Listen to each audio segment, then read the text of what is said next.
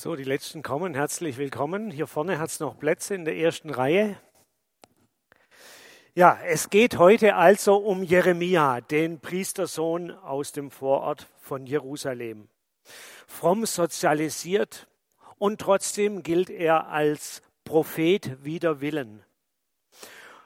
Er wollte nicht so recht diese Rolle einnehmen und das hat viel auch mit unserem heutigen Predigtext ähm, mit der Geschichte seiner Berufung, die wohl im Jahr 628 vor Christus erfolgt sein muss, zu tun. Er beschreibt genau, wer da wie viele Jahre König war. Man kennt die Zahlen, deswegen kommt man auf 628 vor Christus. Jeremia berichtet, wie das alles angefangen hat mit dem Prophetsein bei ihm. Der Herr sprach zu mir, ich kannte dich schon, bevor ich dich im Leib deiner Mutter geformt habe. Schon vor deiner Geburt habe ich dich dazu bestimmt, dass du den Völkern meine Botschaften überbringst.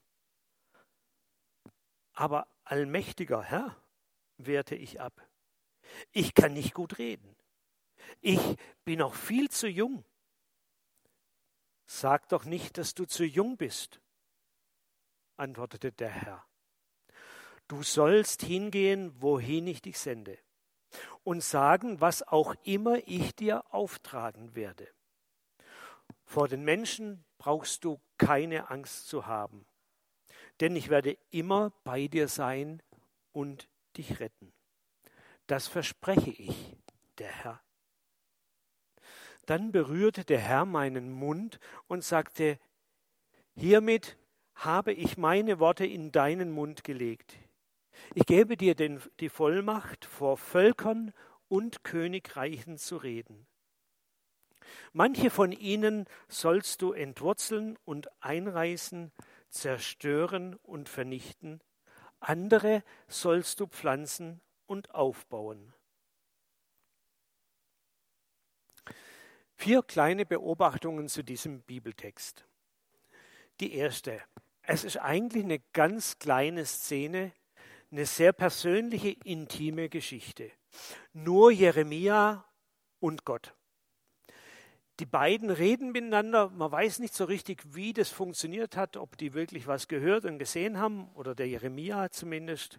Aber es wirkt wie ein Face-to-Face-Gespräch auf Augenhöhe, wo man sagen kann, was man denkt, wo man ehrlich ist und Dinge ausspricht.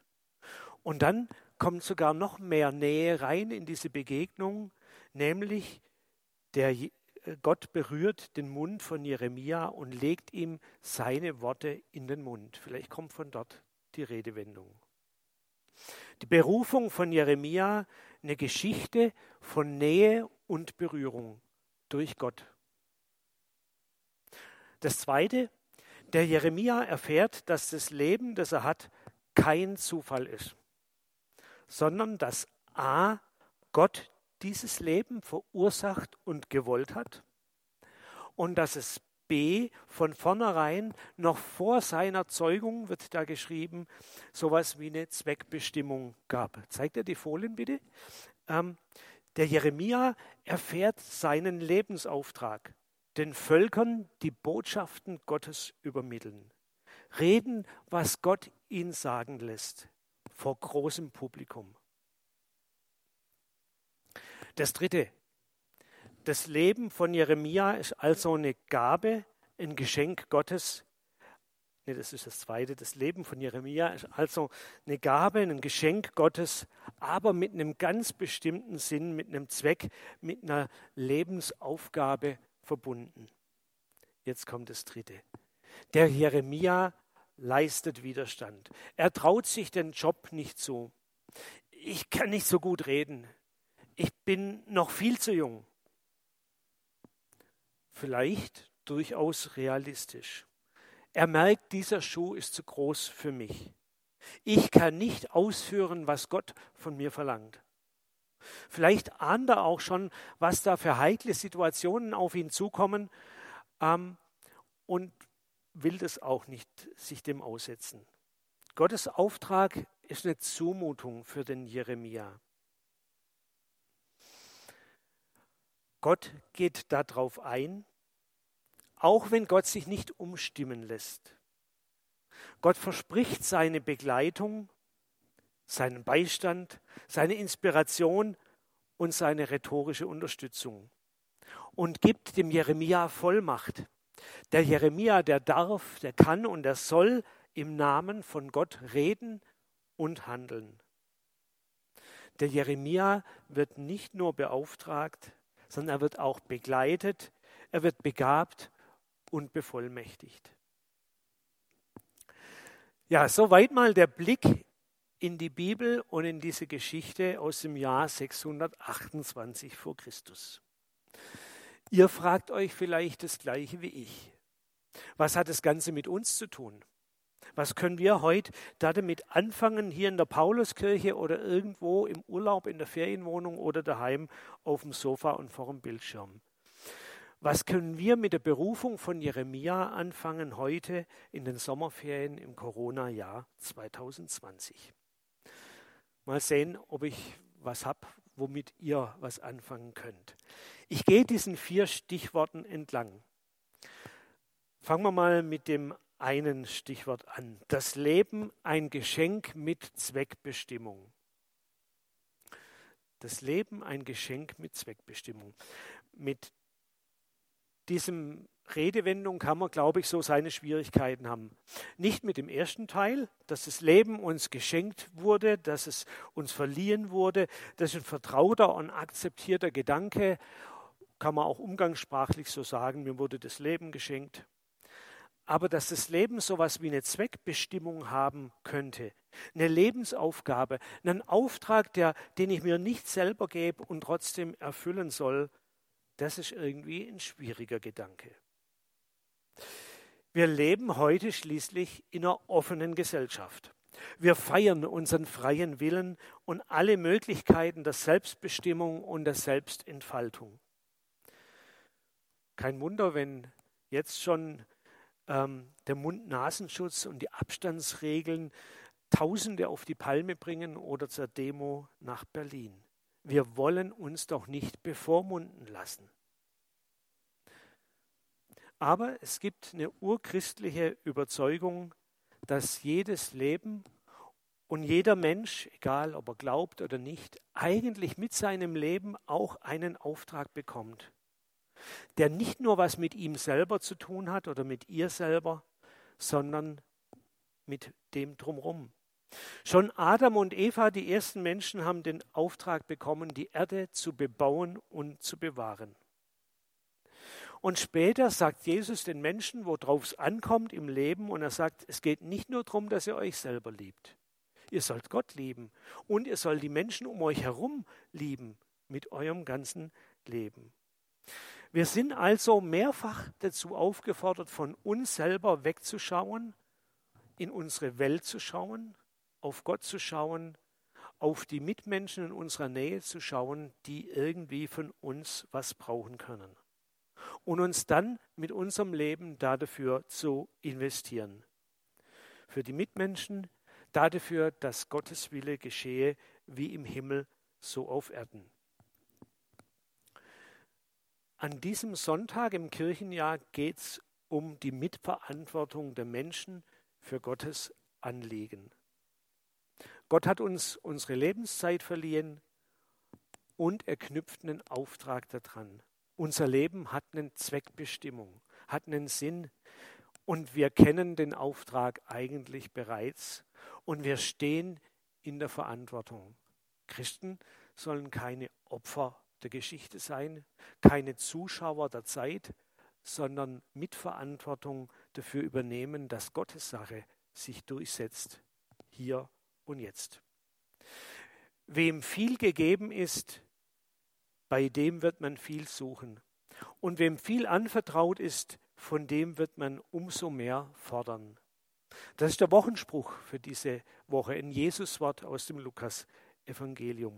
Und uns allen ist viel gegeben und wir alle haben was zu, äh, zu geben für andere. Und damit bin ich beim zweiten Stichwort, Berufung nah und berührend. Es gibt ganz bestimmt eine ganze Reihe Leute, die würden sich sowas wie eine Jeremia-Erfahrung wünschen. Die würden sich freuen über eine Platzanweisung von Gott her. Und sie würden sich freuen über die Würdigung, gebraucht zu werden von Gott. Stell dir mal vor, Gott ruft an und sagt, du Jürgen oder Julia, genau dich brauche ich. Spezialauftrag für dich. Du bist gefragt. Das wäre doch irgendwie ganz schmeichelhaft, oder? Endlich mal einer, der sieht, was in mir steckt, der mich braucht. Das käme irgendwie gut. Aber nicht alle haben solche Erfahrungen. Ich würde jedem von uns wünschen, dass er seinen Platz, seine persönliche Mitwirkungsstelle bei Gottes Sache findet. Und ich glaube, dass Gott auch heute Wege finden kann, um uns diese Platzanweisung klarzumachen. Ich stehe heute Morgen hier, weil es vor 27 Jahren da so eine Verkettung von Zufällen gab, durch die ich überhaupt erst hierher geraten bin in meinen Job. Ich glaube, das war so ein Wirken Gottes. Ich kann es jetzt nicht ausführlich erzählen, weil ihr wisst ja, Corona-Gottesdienste müssen kürzer sein. Ein andermal. Aber was ist, wenn es keine solche offensichtliche Wegführung gibt? Dann würde ich euch vorschlagen, guckt mal in euch rein. Was habt ihr denn für Begabungen und was habt ihr für Leidenschaften? Mit was beschäftigt ihr euch gern und was könnt ihr gut?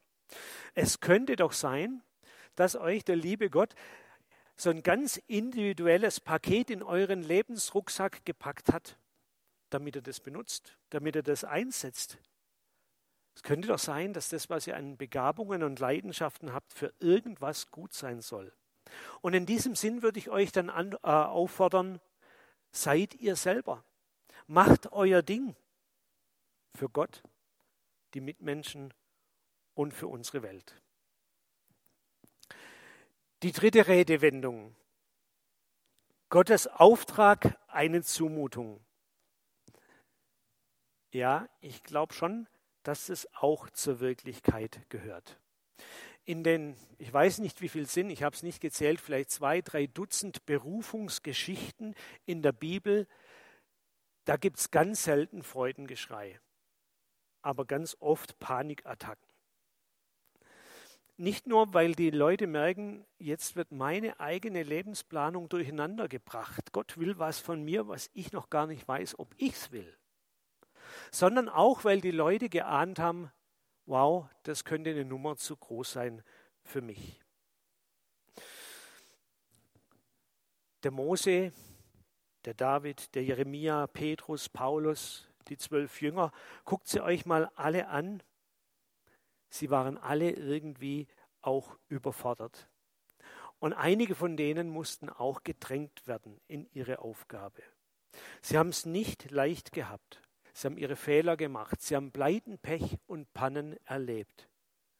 Aber trotzdem, auf diesem Weg, den sie Gott hinterhergegangen sind, haben sie Gottes Nähe erlebt und sind dabei andere Menschen geworden, fähigere, geeignetere Menschen für ihre Aufgabe. Sie haben also irgendwie einen eigenen persönlichen Ertrag gehabt auf dem Weg, auf dem Gott sie mitgenommen hat.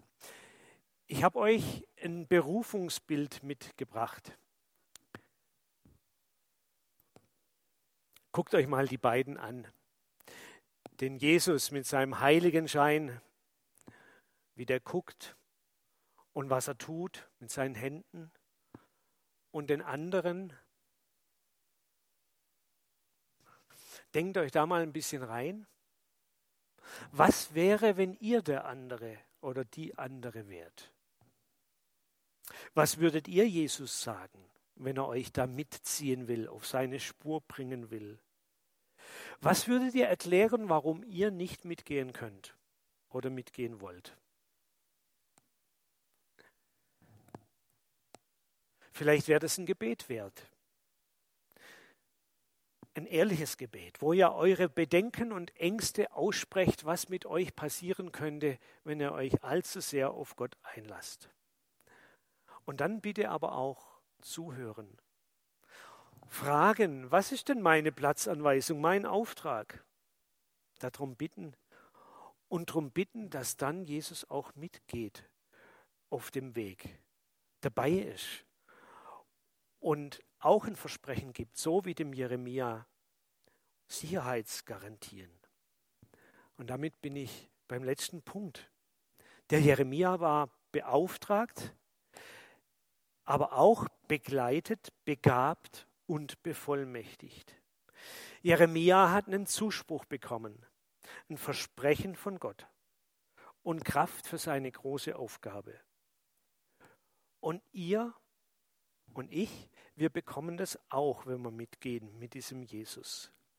Wo wir mit Jesus unterwegs sind, da sagt er zu uns das Gleiche, was er zu den Jüngern an Himmelfahrt gesagt hat. Ich bin bei euch an jedem Tag. Habt keine Angst. Ihr könnt mich erreichen. Ich will euch einspannen, aber ich werde euch nicht im Stich lassen. Ja, soweit diese Geschichte über Jesu Anspruch an uns. Geht mit, folgt mir und seinen Zuspruch, ich bin bei euch, über Berufung und über Herausforderungen für unser Leben. Ich will zum Abschluss euch noch ein Bild zeigen, das ich Anfang dieser Woche entdeckt habe. Und ihr bekommt noch einige Minuten Zeit, dieses Bild anzugucken und darüber nachzudenken bei Instrumentalmusik. Und dann geht es weiter mit einem Lied, das ihr dann mitsingen dürft mit Mundschutz.